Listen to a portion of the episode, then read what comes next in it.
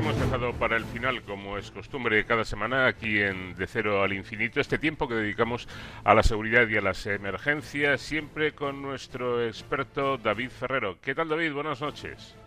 Muy buenas, Paco. Pues esta noche nos adentramos eh, en el corazón de una de las unidades más emblemáticas de nuestras Fuerzas Armadas. Vamos a conocer de primera mano a los Boinas Verdes españoles, los conocidos históricamente como guerrilleros. Esa noche nos abre las puertas de su acuartelamiento en Alicante el Mando de Operaciones Especiales del Ejército de Tierra, una unidad eh, que pese a su juventud tiene como cometido actuar en las misiones más complejas y además lo hacen con unos equipos operativos perfectamente entrenados y equipados para actuar sin dejar huella.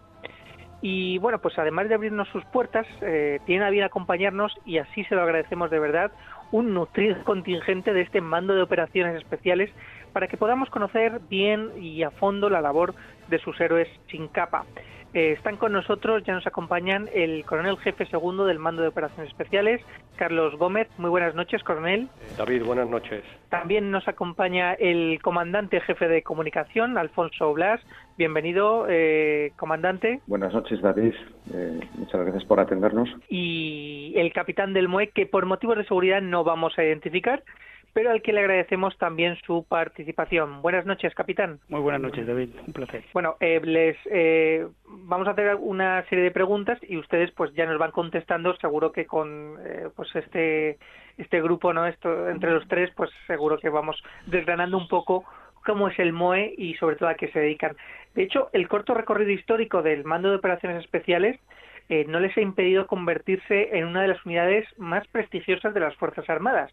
¿Cómo nacen los famosos guerrilleros del Ejército de Tierra? Bueno, eh, David, pues eh, estos soldados de, operaciones especiales que empezaron llamándose guerrilleros eh, comienzan debido a una necesidad que tiene el Ejército de Tierra por los años 60 y el 13 de diciembre de 1961 pues se publica en Boletín Oficial del Estado pues la creación de dos unidades que son las unidades de operaciones especiales 71-81 en Oviedo y en Orense de forma experimental pues se pone a prueba estas unidades que ya tenían otros países de nuestro entorno y a partir de ahí se crean luego hasta 22 que terminan de hacerse en el año 82 y bueno, este es el principio de esas unidades, pues que estaban ubicadas en todo el territorio nacional de forma pues que podían atender pues una posible invasión de, un posible enemigo y a partir de ahí pues eh, reconstruir otra vez nuestra nación de nuevo. En los años 80 algunas de estas compañías se disuelven y se trasladan de acuartelamiento y guarnición para integrarse en una unidad más grande,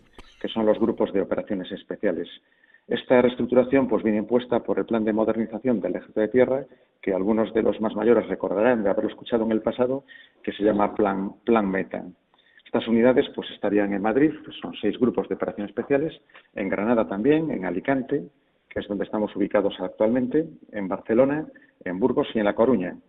Además estaban tres compañías independientes en las islas, en Palma de Mallorca, en Tenerife y estaban también en las Palmas de Gran Canaria, y una unidad de operaciones especiales de la Legión. Todavía sigue, siendo un gran número de, unidades de operaciones especiales que ya empiezan a desplegar, como más adelante hablaremos, en algunos de los puntos eh, en los que somos requeridos eh, fuera del territorio nacional. Eh, como consecuencia de las experiencias que vamos teniendo en las misiones que estamos saliendo fuera del país, pues surge una nueva necesidad y es la creación pues, de un mando de operaciones especiales que unifique a todas estas unidades.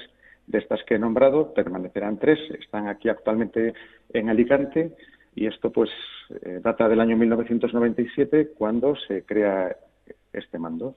En el año 2001 el GOE 4 que estaba en Barcelona se despide y se incorpora a Alicante. En el 2002 lo hace la BOEL que estaba en Ronda, bandera de operaciones especiales de la Legión, pierde en ese momento el carácter legionario y se denomina GOE 19 y viene también aquí a Alicante. Y en el 2002, pues ya con todos juntos aquí, empieza el primer hito histórico de lo que es eh, el mando de operaciones especiales como tal, con todas las unidades juntas, que este hecho, un hecho significativo eh, de las unidades de operaciones especiales es que eh, se desarrolla la operación Cantado, donde una patrulla de combate del MOE, eh, dentro de la operación Romen Sierra, pues recupera la isla de Perejil. Es lo más sonado que hemos tenido en el principio de esta unificación. Eh, lo podemos considerar una de nuestras misiones también. Bueno, ustedes eh, han participado en todas las misiones en las que se ha desplegado un contingente español y cabe destacar su trabajo en Bosnia. Actualmente, y la pregunta es para cualquiera de los tres, ¿dónde, ¿dónde centran sus esfuerzos y qué estamos haciendo en estos lugares? Bien, eh, en relación a lo que acaba de citar, efectivamente, la presencia de, los boinas verdes eh, es anterior incluso a la consolidación del MOE como tal estructura. Eh, nos remontamos en el año 93, como ha citado, con la primera salida internacional a Bosnia y Herzegovina, siguieron Kosovo, Mozambique, Líbano, en fin. Actualmente, actualmente nos encontramos desplegados en tres teatros de operaciones eh, estamos en Afganistán, donde como continuación de las operaciones que están llevando allí, eh, nuestras unidades están instruyendo a, las unidades homólogas de operaciones especiales del ejército afgano. Eh, continuamos también en Irak, dentro de, la coalición internacional constituida en la lucha contra el Daesh, instruyendo a unidades del ejército iraquí y desde manera más reciente, eh, puesto que del teatro de Líbano hemos salido, dado que la, evolución de la, misión así lo ha permitido, eh, estamos con nuestro personal desplegado en Mali.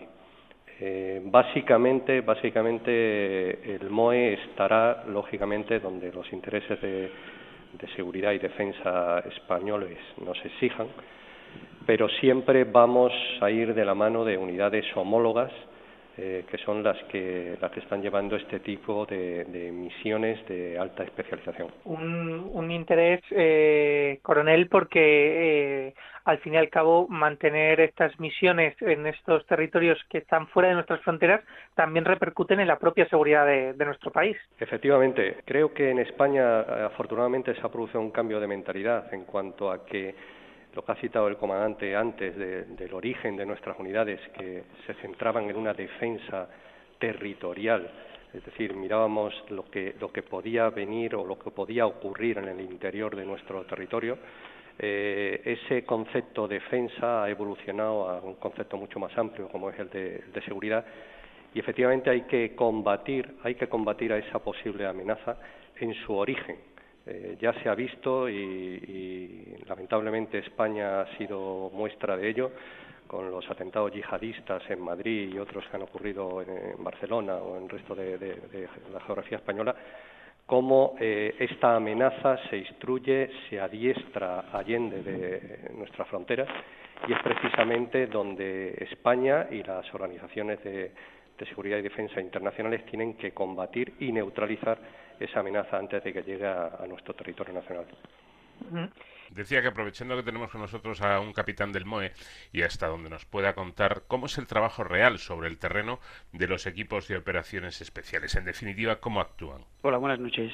Sí, normalmente nosotros salimos encuadrados en una megaestructura que puede ser tanto nacional como internacional, de la cual recibimos distintos apoyos. Ahí se nos asignan misiones que normalmente son asistencia militar, acción directa o reconocimiento especial, que por eh, la orgánica especial y valga la redundancia que tenemos los equipos operativos, pues serían inasumibles para estructuras más convencionales. Entonces, a raíz de estas tres naturalezas de misión, bien acción directa en lo que se persigue pues una operación rápida con un objetivo muy determinado, una de reconocimiento especial en la que se busca sobre todo información, o una que es asistencia militar, que es en la que se persigue el formar a un contingente para que en un futuro pueda asumir distintas eh, misiones que garanticen la seguridad de aquel teatro. En relación a esas tres, abordamos según nuestras capacidades lo que, lo que se nos ordene. Eh, además, lo hacen con equipos multidisciplinares, me consta, ¿verdad? Eso es. Permítame el, lenguaje así un poco más ágil y evitando los tecnicismos, pero lo primero que hay que tener claro es que un grupo de, de operaciones especiales, en concreto un equipo operativo, está constituido por distintos especialistas en distintas áreas. Y todos juntos producen una sinergia que es la que, la que capacita a la patrulla para cometer lo que comentaba anteriormente, misiones que por su naturaleza y, y especial exigencia sería imposible de asumir mediante estructuras más convencionales.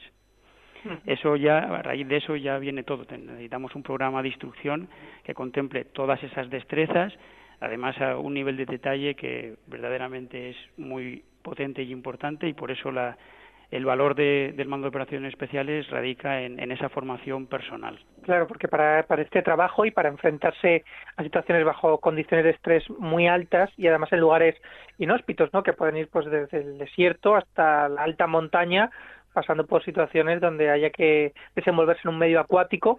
¿Qué preparación reciben los soldados del MOE? Bien, en este, en este aspecto la, preparación es altamente exigente, puesto que la presión a la que es sometido lo que nosotros denominamos el operador, que es en definitiva el, el, el, hombre o mujer que ponemos en el terreno para cumplimentar la misión, eh, tiene que estar preparado para resolver eh, cualquier tipo de incidencia en tiempo real.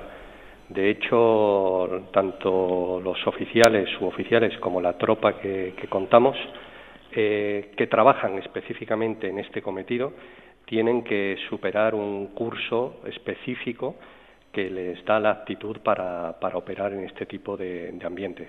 No quiero decir con esto que todo el personal del MOE eh, cuente con este curso, sino todo lo contrario. El MOE tiene las puertas abiertas a, cualquier miembro del ejército, puesto que la proporción, la proporción de, diríamos, del combatiente sobre el terreno que opera y de todo el resto, todo el resto de apoyos que trabajan en beneficio de, ese grupo de personas es bastante grande. Por lo tanto, tenemos otra serie de capacidades que son eh, asumidas y son cumplimentadas por otro personal que sin ser diplomado, lo que llamamos en, operaciones especiales, contribuye, por supuesto, a que, a que la misión se pueda, se pueda cumplir. Bueno, y para, para terminar, eh, de esos inicios que comentaban al principio, eh, han cambiado muchas cosas. Me imagino que la innovación también es una constante en el MOE, en el Mando de Operaciones Especiales, y, creo que cuentan con, con, alianzas para ser parte de ese ejército del siglo XXI, que son en definitiva nuestras Fuerzas Armadas. Eh, bueno, en este, en este aspecto, lo primero que habría que, que resaltar, efectivamente, como posiblemente ustedes conozcan, el ejército de tierra en general está ahora mismo inmerso en un proceso de modernización. Eh, los combates o los conflictos que se visualizan de cara al futuro van a ser bastante diferentes a los que hemos estado habituados hasta ahora y el, ejército, como no puede ser de otra manera, ha, tenido que evolucionar y modernizarse. Es lo que se ha denominado Proyecto Fuerza 2035, que es el horizonte que consideramos que, o el Ejército de Tierra considera que, puede estar en disposición de tener estas nuevas capacidades. Como una parte de este esfuerzo de modernización del Ejército, existe lo que hemos llamado el proyecto MOE 2035, el cual, eh, ni más ni menos, pues es, eh, supone la adquisición de nuevas capacidades. Dentro de estas nuevas capacidades, eh, evidentemente, aparte del recurso económico, eh, el recurso intelectual es fundamental. Eh, de forma y manera que ya se han iniciado y se, están consolidando ciertas iniciativas eh, con el sector empresarial principalmente, que es el que gracias a su, a su vocación innovadora nos está ayudando a, visualizar y a darle forma a ese nuevo tipo de capacidades que, vamos a precisar en el, en el horizonte, como digo, 2035. En este área pues ya estamos trabajando eh, con sistemas robóticos, eh, estamos hablando con, trabajando con drones, estamos trabajando con unos sistemas de comunicación eh, totalmente específicos para, este tipo de ambientes. en fin y al cabo es, es aprovechar el conocimiento que, por parte de la sociedad civil a través de las empresas pueden contribuir de la mano de las Fuerzas Armadas a, continuar con el bienestar y la seguridad de nuestra nación. Bueno, yo creo que es muy importante quedarnos con esa idea, ¿no? La colaboración público-privada, aprovechar sinergias y experiencias que redunden al final en el, en el bienestar y en la seguridad del, del ciudadano, que es algo fundamental también para garantizar nuestra, nuestra libertad. Eh, les queremos agradecer eh, el habernos acompañado en este rato. Eh, ya creo, yo creo que tenemos ya una visión general de, lo que es el mando de operaciones especiales. No me gustaría terminar sin también mencionar su especial participación en la operación Balmis eh, contra el coronavirus y en la actual operación Baluarte con esos eh, rastreadores, ¿no? Y que además me imagino que habrá sido una operación eh, muy especial por la cercanía con, con, en este caso, la población de Alicante, ¿no? Que les ha visto en sus calles y que, bueno, como hemos visto a otras, a otras unidades de las Fuerzas eh, Armadas. Eh, darles las gracias eh, al coronel jefe segundo del mando de operaciones especiales, Carlos Gómez, eh, también al comandante jefe de comunicación, Alfonso Blas, y al capitán del MOE por acompañarnos y por abrirnos sus puertas. Muchísimas gracias a, a ustedes y ha sido, ha sido un verdadero placer atenderles. Gracias. Muchas gracias, un saludo, Bueno, buenas pues- noches. Muchas gracias, buenas noches. Buenas noches. Hemos tenido la oportunidad, como comentaba David, de conocer más eh, a estos profesionales de nuestras Fuerzas Armadas. Hasta aquí llegamos y te espero la próxima semana, David. Perfecto, Paco. Pues hasta la semana que viene y ya saben, protéjanse. En Onda Cero, de cero a